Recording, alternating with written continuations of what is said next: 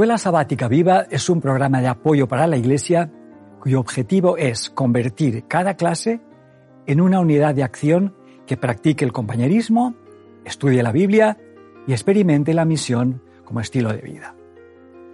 En la primera parte de compañerismo, dedica en tu clase 10 minutos a interesarte y conocer más a tus hermanos y hermanas, creando una red donde todos estéis cuidados y atendidos.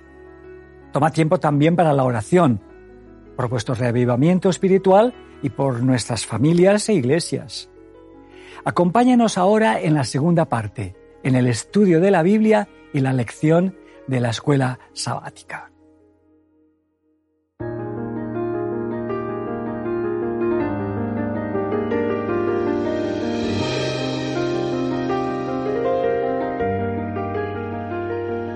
Bienvenido a una nueva edición de Escuela Sabática Viva.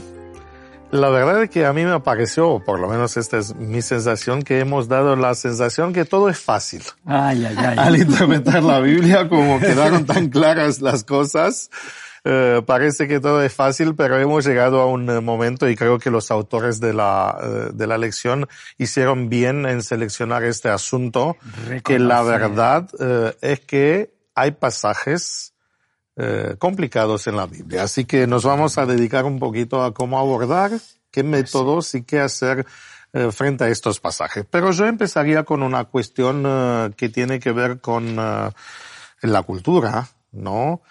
Y con palabras que describen cosas oscuras, y una de ellas es en el griego la palabra misterio. Ah, sí, sí. Eh, usted, Roberto, nos puede decir cómo veían los griegos eh, los misterios, porque la Biblia parece que los misterios en la Biblia son revelados. Hay una diferencia muy grande. La palabra es la misma, ¿eh? Misterion. Misterion es la palabra que ni siquiera ha evolucionado. ¿eh? Tenemos la misma que usaban los griegos. Pero allí, mm, aunque significaba algo que no está al alcance de todos, se aplicó mucho a las, en la época en que se escribe el Nuevo Testamento, proliferaban las religiones de, a misterio, es decir, religiones de iniciación, porque los, el pensamiento, los pobres, eh, gente que era religiosa en el Imperio Romano, en el mundo helenístico, la religión oficial no respondía a sus necesidades nunca. los dioses hacen su vida y nosotros estamos a apaciguarlos cuando podemos con las ofrendas, hacernos los favorables. Pero mm, la religión no, no comportaba ninguna ética.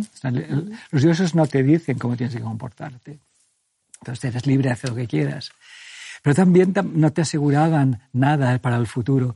Entonces, las religiones orientales, entre ellas el judaísmo, tenía una gran aceptación porque ofrecía una esperanza y ofrecía unas pautas en la vida, te, te ayudaba a vivir. Y esto era importante. Pero había otras religiones mm, a misterio, los de Leusis, los, los, cultos de Mitra, sobre todo, los, los soldados querían mm, alguna seguridad si me matan, ¿verdad? Y, pasamos una especie de baño de sangre en unas, en, unas ceremonias y, la magia, claro. Todo lo que podía unirte, o sea, relacionarte con el más allá, pues tenía un enorme interés y suscitaba curiosidad. Entonces, esto surge de una necesidad del ser humano de, de conectar con Dios. Con lo desconocido. Con lo desconocido. Sí. Y esto pues se llama regiones de misterio. Entonces la, la palabra, sin embargo, en, en, el uso que se da en la Biblia, la palabra misterio, no es algo que no se puede conocer, sino algo que no se sabía que Dios nos revela. Sí, porque Pablo dice, le voy a revelar, y más de una vez lo dice y habla del, de, algunos, no, nunca me puse a contar, pero son bastante misterios. Y, para él la eh, palabra que usa él más veces con el misterio es, es, que el evangelio es para todos. Claro. Esa era la idea. El misterio es que no, la religión no es solo para los judíos, ni, ni, ni la salvación solo los dios la saben, sino eh, Dios tiene un proyecto que es para todos. esa es la revelación del misterio. Pero podemos... Y que lo ha revelado en Jesús. En Jesús, Jesús es como el revelador Porque esto de, dice, hablo de, hablo de Jesús y la iglesia, de, sí, él, da ejemplos de estos misterios, de encarnación de Cristo, ¿no? Eh, pero también para nosotros los humanos, eh, los misterios se generan también de nuestros límites, claro, ¿no? Eh, la inteligencia humana o es una cuestión de datos, ¿no? Hay, hay una serie de limitaciones mm, como humanos nosotros tenemos una, una, inteligencia, tenemos una capacidad de razonar, eh, pero no podemos llegar a todo. Sí, la realidad es tan compleja y tan grande. Es ¿eh? mucho más grande y, además aquí que estamos hablando de una realidad eh, natural y sobrenatural. O sea, es tan grande que no podemos abarcarla entera. Sí, la natural es suficiente y además cuando estudias ciencias, no sé si pasa también en otras disciplinas, te das cuenta que cuanto más sabes, más desconoces, menos sabes. y entonces empiezas a estudiar una célula y cuando la estudias a nivel de secundaria parece que lo sabes todo y luego cuando empiezas a entrar en cada uno de los orgánulos de la célula y en las reacciones químicas que ocurren y en las enzimas que están implicados y, y cada vez es más y más y más complejo. Entonces, pues eso, no puedes llegar y otra limitación grande es el tiempo es que tenemos un tiempo limitado, entonces podemos adquirir una serie de conocimientos, podemos profundizar en determinadas cosas, pero no nos da para más. Cuando más te acercas, más complejo es. Claro. ¿Habéis visto, vi estas, estas, um, videos que hay que simplifican las cosas? me enseñaba, era un, un gusano y bueno, qué maravilla, los pelos que tienen por ahí. Entonces se, hacía más grande. Cuando, más se metían las células, es que era más complicado aún. Cada vez es más complicado. Y cada vez más complicado y si llega un momento que ya no llegas. O sea, el, instrumento humano todavía no o, no, o, ya no llega o ya se ha llegado a un límite, yo ya no lo sé. Pero es, es, fascinante, es fascinante. Ahora, una, una gran parte de estos, vamos a decir así, misterios eh, se generan también porque tenemos métodos o, o mentalidades diferentes para interpretar los datos, ¿no?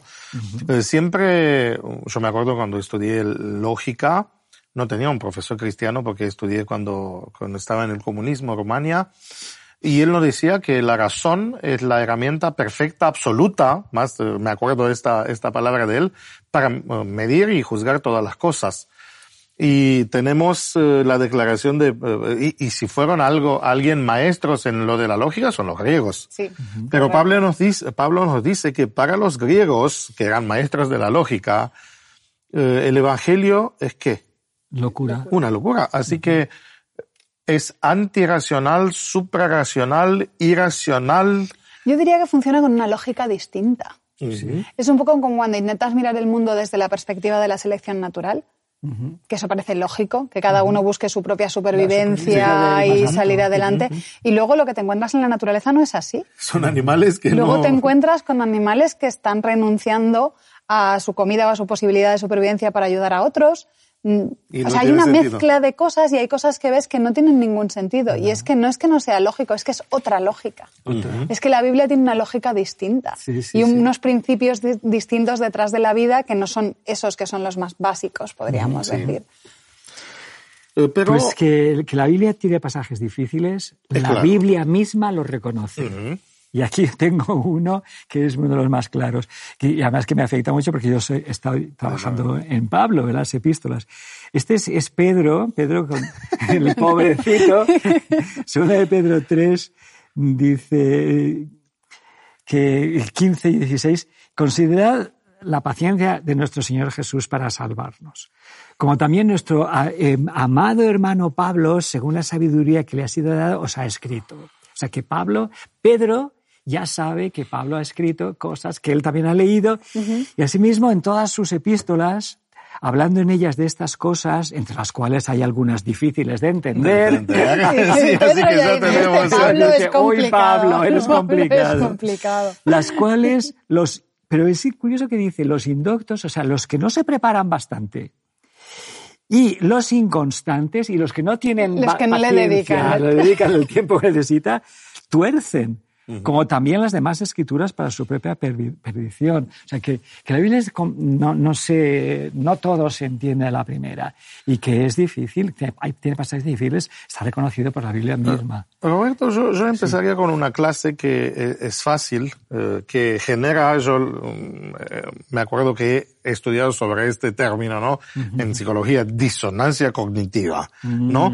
Cuando hay contradicciones, ¿no? Vamos a empezar con este tipo de pasajes difíciles. Cuando un autor te dice una cosa y el otro te dice otra cosa, es normal. Nuestra mente, que está, ya hemos hablado de esto, ¿no? Que tiene algunos mecanismos que tratan de armonizar, de repente te, te duele, ¿no? Te, te, te, no puedes estar eh, eh, quieto. Esto se da tanto en el Antiguo Testamento, yo le puedo dar muchos ejemplos, pero como ustedes es un especialista en el Nuevo eh, Testamento, nos puede dar ejemplos. Pues y yo, yo, yo iría en una línea que capaz que interesa a todos nuestros uh, telespectadores. Sí. Los evangelios. Sí, los evangelios son el ejemplo casi clásico de, de mostrar contradicciones. Porque hay cuatro relatos sea, es cierto, en el Antiguo Testamento también tienes los libros de reyes, las crónicas, las que se superponen y, cuentan las cosas. Pero en los evangelios tenemos muy claro que hay cuatro relatos distintos, de los cuales tres, los que llaman sinópticos, son más o menos, siguen más o menos las mismas eh, escenas, casi en prácticamente el mismo orden o más o menos.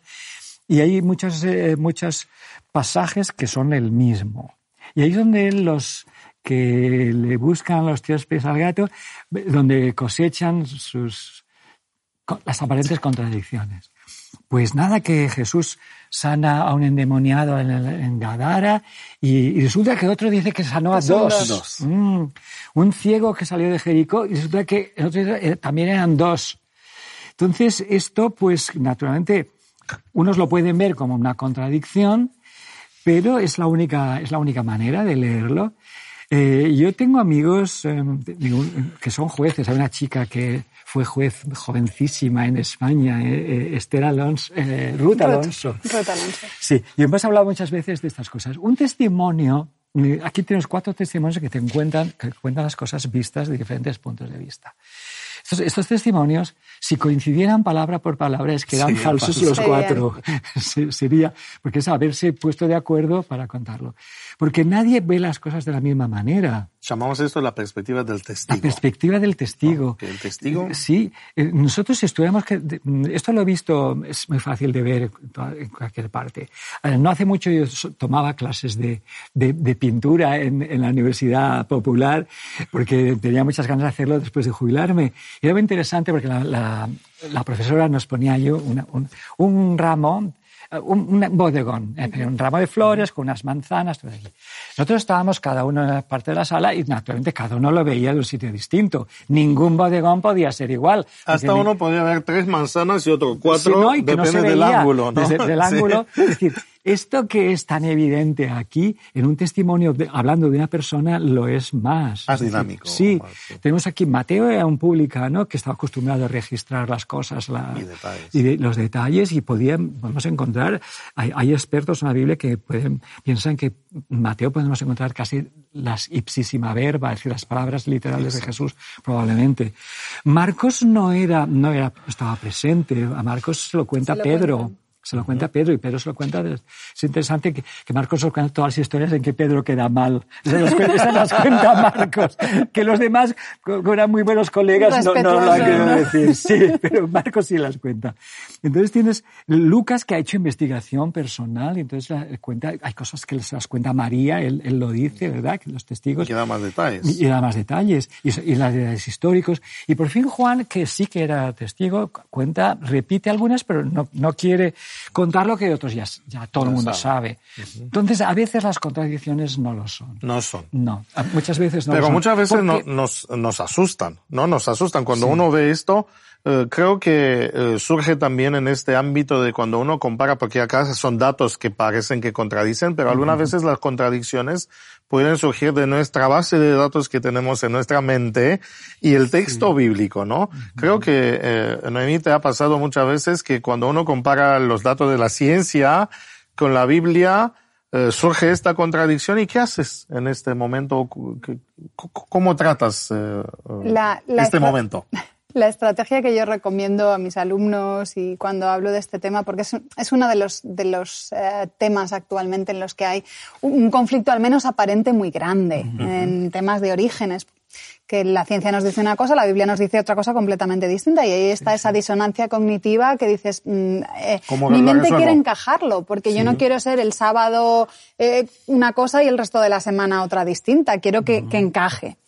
Y mm, la estrategia no es fácil, la estrategia que, yo recomiendo es, en primer lugar, pararse, eh, que es una cosa que también nos recomienda la Biblia, pararse, y, reconocer que hay un problema. ¿Vale? Porque a veces la estrategia de la negación es decir, no, esto lo ignoro, en realidad no, hay un problema. reconocer que, hay un conflicto, que parece que hay un problema. el, siguiente paso sería el seguir confiando en la Biblia. Yo siempre digo, la Biblia, y aquí hemos estado durante todo este trimestre hablando de esto, es palabra de Dios. La ciencia es una empresa humana. Sí. Que ha tenido muchísimo éxito, que nos ha dado muchas ventajas, pero sigue siendo humana, está hecha por personas. Y además que cambia continuamente. En la propia esencia de la ciencia está el cambio continuo, la renovación continua. Entonces, entre una cosa que cambia y una que no, y entre una cosa que es humana y otra que es divina, yo me aferro a la que es divina primero. Pero eso no significa me quedo ahí, sino seguir confiando en la Biblia y seguir investigando. No debería haber una contradicción. No debería existir esa contradicción porque Dios es el autor tanto de la Biblia como de la naturaleza y por lo tanto vamos a seguir buscando la manera de que armonice. Y a veces se puede conseguir. Tenemos algunas historias preciosas en investigación de orígenes hecha por, por eh, científicos adventistas que no se rindieron, que vieron que ahí había un problema y siguieron investigando. Y eh, precisamente por tener la cosmovisión que tenemos, que a veces es, más amplia, porque damos la posibilidad a Dios de que nos abra la mente, vemos cosas que otros no ven. Y hay algunas cosas que se han descubierto precisamente porque un científico adventista que creía en el diluvio estaba diciendo, no, a ver, esto no puede ser así. No es posible que en medio del diluvio hubiera un desierto en la Tierra. Esto no puede ser un desierto, aunque parezca que esta formación geológica tiene un origen desértico, no puede ser. Tiene que ser submarino. Y me pongo a investigar, a revisar investigaciones de otros, empiezo a encontrar evidencias que otras personas no han visto y acaba publicando en una revista de geología que esa formación probablemente se formó debajo del agua. ¿Ves? Sí, que, porque buscas cosas que otros no buscan, sí, sí, sí, porque no te coinciden y porque Así que el método parar, no asustarse frente a un texto, texto difícil, respirar hondo y empezar a analizar las informaciones y buscar otras, ¿no? Porque puede ser que la contradicción se debe a la ignorancia o algunas veces a la distancia, es que ¿no? No tenemos todos los datos. Eh yo también, yo suelo tener una actitud que a mis alumnos no les gusta mucho a todos, pero yo la tengo. A mí me viene, es que tengo un problema grandísimo porque es que no llego, no llego a entender cómo, cómo Dios ha permitido la muerte instantánea de, de Ananías y Zafira, por ejemplo. Digo, bueno, no, tenemos todos los datos. El que ellos hayan muerto de repente eh, puede ser, el soponcio de, Ananías puede ser, yo no lo sé. ¿Cómo ha muerto? No lo sé. Pero tú, sabes que morir de repente es, es una desgracia tan grande morir de repente cuando comparas esas personas hubieran podido morir en la destrucción de Jerusalén eh, torturados, torturados o de hambre o de, tú tienes la última palabra, sabes, sabes si... ¿Cómo es mejor morir? ¿Sabes cómo es mejor morir? ¿Sabes si Dios les dio tiempo a, arrepentirse? No lo sé. si al Espíritu Santo no le preocupa que ese relato esté allí, ¿por qué te tiene que preocupar a ti? Y eso no les gusta, porque yo lo entiendo. Nosotros queremos respuestas. Pero yo sí que me sirve para mí. Si yo no tengo todos los datos, no puedo juzgar. Luego, entonces, si esto a Dios no le molesta que... Pero esto implica reconocer que uno no sabe todo. Y, y esto no anda algunas veces con, con, un espíritu, ¿no? Con una actitud que muchas veces la vemos. Ah, yo me eh, quedé muy... Que es la arrogancia, ¿no? o La, la, la, pretensión de que yo puedo saber todo, o que debo saber todo, o que sé todo. Hace años que me quedé muy liberado en estas tensiones. Sigo teniendo muchas preguntas. Eh, la Biblia He colaborado en dos volúmenes. Y no usted, sí, sí, Hoy, hoy, os traigo esto. He colaborado en estos dos volúmenes, lo siento, el que tengo aquí está en inglés, sobre, que los hizo el, el Instituto de Investigación Bíblica, el BRI, que son mm, pasajes difíciles de la Biblia y son dos volúmenes y aquí tenemos 49 autores.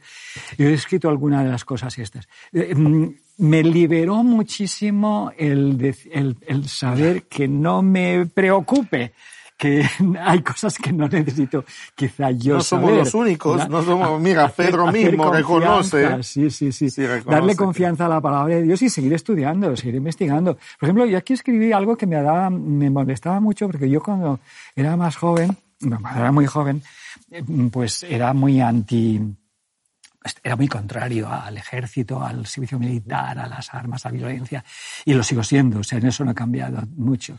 Era tiempos de Franco, el servicio militar era obligatorio, y no estaba de acuerdo para nada.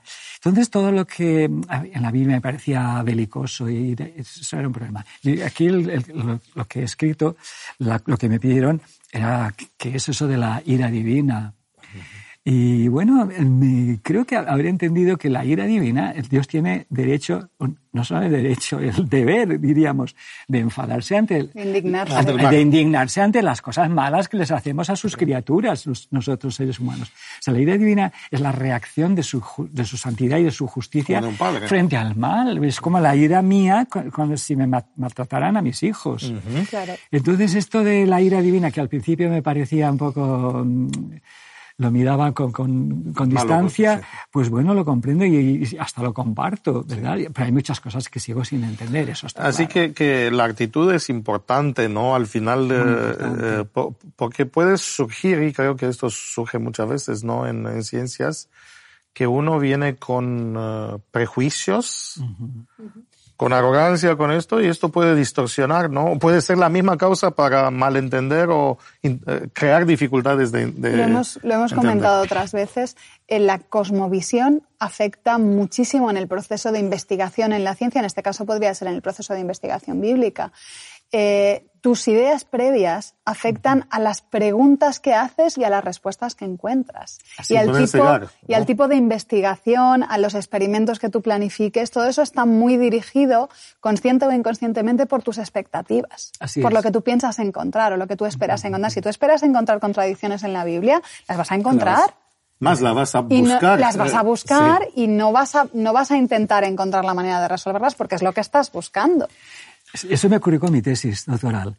Eh, mi tesis doctoral es Cristo es el fin de la ley. O sea, es una tesis, no se puede escribir sobre menos que hice yo mi tesis. O sea, es ya, la mínima expresión de tesis, pues que he estudiado el significado de la palabra telos en Romanos 10.4. Muy concreto, Porque me encuentro, y en aquella época pues no había hecho teología, pero cuando yo hice mi, mi, tesina, o sea, mi tesis de, de, máster, la hice en, filología clásica.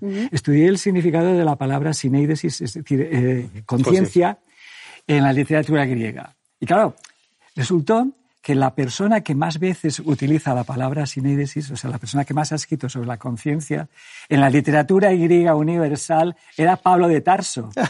claro, sí, sí, sí, fue fantástico. Y en esa época, pues me, leí muchas cosas y cuando yo llegué a teología y, y me, me, me, dieron la oportunidad de hacer el doctorado, digo, esto, este versículo es que toda la, las ideas es, Cristo es el fin de Cristo acaba con la ley. Esa era la idea. Sí, sí, sí. Desde la perspectiva de Cristo acaba con la ley, eh, así, así lo encontramos. Y yo, eh, bueno, si la palabra telos no significa eso. O sea, yo viniendo de otro camino, pues si esta palabra no significa eso. El telos es, es la, la, cima de la colina. ¿eh? o, o, el palo que se pone en el campo al que yo miro para, con el arado. O sea, es el objetivo, el objetivo, la, cúspide. la cima, el clímax. Y entonces, pues está facilísimo. Todo lo contrario. Lo escribí en cuatro meses, mi tesis doctoral. es que la tenía clarísima, porque además coincidió que eh, eh, estaban empezando a meter la literatura clásica en, informática. Eran aquellas mm, hojas de papel perforaditas con rayas verdes. Sí. Así que eh, en, en, realidad, frente a textos difíciles, algunas veces tenemos que renunciar a nuestros eh, prejuicios, mirar el texto con una mente nueva, que no siempre es fácil de tenerla. Nada fácil. Y mira lo que, lo que me ocurrió cuando tenía la tesis ya hecha, le iba a presentar, tenemos que mirar a ver si no se habían escrito otras para ir a registrarla en, en creo que es Ann Arbor, donde se registraba desde Michigan. Y esto que una, una, monja acababa de escribir una tesis que se llamaba Cristo es el fin de la ley. Digo, ay, no puede ser, tengo que cambiarle título. Y quiero que verlo, verlo. No había manera de conseguir el contacto con esta monja. No, no, ella es que vive, eh, daba clases en, en Pittsburgh y no, no, no, podía conseguir hablar con ella. Total que sobornando a la bibliotecaria, digo, ¿dónde puedo? Deme el teléfono, tengo que hablar con esta mujer. Porque iba a la biblioteca y no estaba su tesis. Entonces contacto con ella y finalmente le digo, mira, es que yo estoy escribiendo una tesis sobre el tema y me gustaría, verla. yo no quiero. dice, pues, pues mándemela a ver. Y entonces esta mujer me contesta y me dice, lo siento muchísimo, retiro mi tesis. Yo he partido de la idea de que esto acaba con la ley, entonces hago una teología a partir de ahí, pero jamás estudié el texto en griego. Esta mujer después me hizo una, una recensión en la revista de Lovaina, en elencos bibliográficos bíblicos, fantástica, bueno, hay, que revisar los presupuestos. ¿Te das cuenta? fue, una científica humilde. que, humilde. que Sí, se puede leer cualquier sí, que renunció a su hipótesis eh, frente a los datos nuevos que se habían presentado. No es bueno. Ella partía de un concepto, pero un concepto que estaba injertado ahí. Creo que, que, esto es asombroso, ¿no? Y creo, que esto tenemos que hacer frente a dificultades, ¿no? No, no, no, no, no tirar la toalla, eh, seguir investigando. Ahora, eh, siempre no hay que olvidar que la Biblia siempre tiene una dimensión práctica hay que reconocer que la Biblia de todo lo, Dios podía haber revelado cosas que, pero Dios no reveló cosas que tienen que ver con Cosas prácticas. Mis alumnos saben que yo les voy a contestar cosas así y a veces hasta casi no me preguntan, porque empezaban preguntando siempre cosas que yo digo de teología ficción. ¿Y qué hubiese pasado si Adán no hubiese pecado? Y voy a dejar a Eva sola. Eh, bueno, es teología ficción, es que la historia no ha ocurrido así. ayer, ayer, ayer me estaban esperando cinco o seis alumnos para preguntarme. ¿Y usted qué? Eh, ¿qué nos puede decir sobre la naturaleza de Cristo? Y digo, mira, preocúpate de tu naturaleza pecadora tuya. No te preocupes de aquella, porque será muchísimo más útil que tú te preocupes de tu naturaleza pecadora. Sí, claro, si no son prácticos, si no te cambia la vida. Eso es. Eh, Yo me he orientado hacia cosas prácticas, por eso he trabajado finalmente más. Por esto, si hay un problema difícil. sí que al final de todo no, no cambia la vida tanto. Si lo sabemos o no, no, lo sabemos, creo que podemos vivir también seguir, reconociendo seguir que... estudiando, claro, seguir escuchando, seguir... Pero dejando también un margen de, a Dios que nos sorprenda alguna claro, vez. Y creo que esto es, porque el tiempo se nos acaba, esto es lo que habíamos dicho, tener también esta expectativa de una iluminación. Sí, Señor. Porque no podemos resolver los pasajes eh, bíblicos solos. Y es interesante como algunas veces la experiencia por cual nos pasa Dios por la vida, un texto capaz que cuando yo era joven no lo entendía, después pasar por la vida por algunas, algunos encuentros con Dios que me muestran eh, cómo es Dios, me hacen ver el texto diferente y después de años estoy iluminado para ver que la Biblia no se contradice. Así es. Que Dios es bueno y que esto es lo que tratamos de hacer cuando interpretamos la Biblia. Muchas gracias por... Eh, gracias y hasta, hasta, esta participación. Hasta el último, al último, cómo vivir ¿Práctica? de acuerdo con la palabra es que es práctico. Esa es la finalidad. No hay nada más práctico. En la tercera parte de Escuela Sabática Viva, usa 10 minutos y analiza cómo podemos aplicar lo estudiado. ¿De qué manera puedes compartir tu esperanza con las personas que te rodean? Animamos a cada unidad de acción a tener una experiencia más allá del sábado, a crear vuestro propio proyecto misionero, programar en vuestras casas reuniones para orar y confraternizar, buscad un tiempo en la semana o en el sábado por la tarde. Gracias por acompañarnos hasta aquí y querer que tu escuela sabática sea un proyecto lleno de vida. Nos vemos la semana que viene.